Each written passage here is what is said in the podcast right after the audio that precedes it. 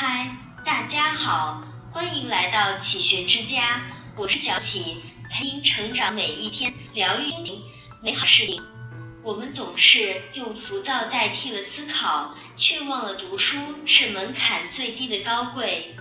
疫情期间，一张照片迅速走红网络，在武汉方舱医院，众多床位中，有人在躺着玩手机，有人在聊天。唯独一位年轻人正专心致志地看书，仿佛身边的纷繁嘈杂都与他无关。他说：“书是政治秩序的起源，从前人类时代到法国大革命。”原来，这位清流哥今年三十九岁，是一位留美国士后。这次他回武汉探望父母，没想到和家人都中招。在这样的环境下，他依然保持着对知识的渴望，从容淡定地翻着手中的书本。有人说，他看的不只是一本书，他看到的是另一种生活状态，另一种心情，另一个世界。我们大多数人现在都被手机绑架了，是常态，是工作需要，是打发时间，是无奈。能静下心来读书，也是一种幸运和幸福。有人说，看了半天新闻，心情五味杂陈，看到了它，瞬间有点岁月静好了，觉得明天一觉醒来，世界又恢复了往日的嘈杂，阳光照满每一个角落，我们又开始忙碌，一切都回到正轨。记得英国作家毛姆写过一本书，叫《阅读是一座随身携带的避难所》。看了这张照片，我才知道，一个人养成了读书的习惯，大概就是给自己营造了一座避难所，在书中可以暂时忘却世界中的痛苦，让生命变得更丰盈。认识一个朋友，挺牛的。别的不好说，有一点我觉得挺有趣，他能看出一个人读过多少书。他说，人读的书都在脸上写着呢。读书少的人，脸上常有一种狭促和盲目，这是精神饥饿的表现。因为读书能让人明是非、通情理，所以读书越多的人，精神上越不容易被困住。脸上也就更温和自在些。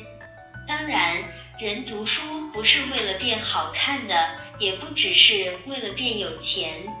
在这两个可能出现的附加值之外，读书的意义是什么？许多人都说过。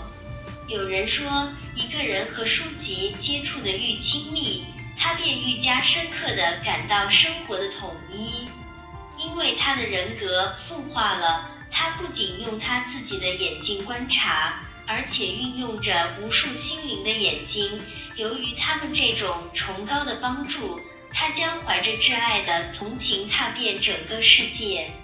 有人说，当我们第一遍读一本好书的时候，我们仿佛觉得找到了一个朋友；当我们再一次读这本好书的时候，仿佛又和老朋友重逢。有人说。读书会让你内心笃定，却又不会过于固执。它能让你看见他人眼中的世界，也能让你清楚地知晓自己。还有一位网友说，长期读书的人会明显不同，公众场合偏于安静，发言时直戳重点，逻辑清晰，做起事情来专注度高，不会大声吵闹，学习能力强。接受新事物更快，阅读不仅是记忆内容的过程，是领略书意的过程。凭记忆留下的内容，并非极其重要，且常常容易忘记，而能领略书本中蕴藏的意，才是读书的最高境界。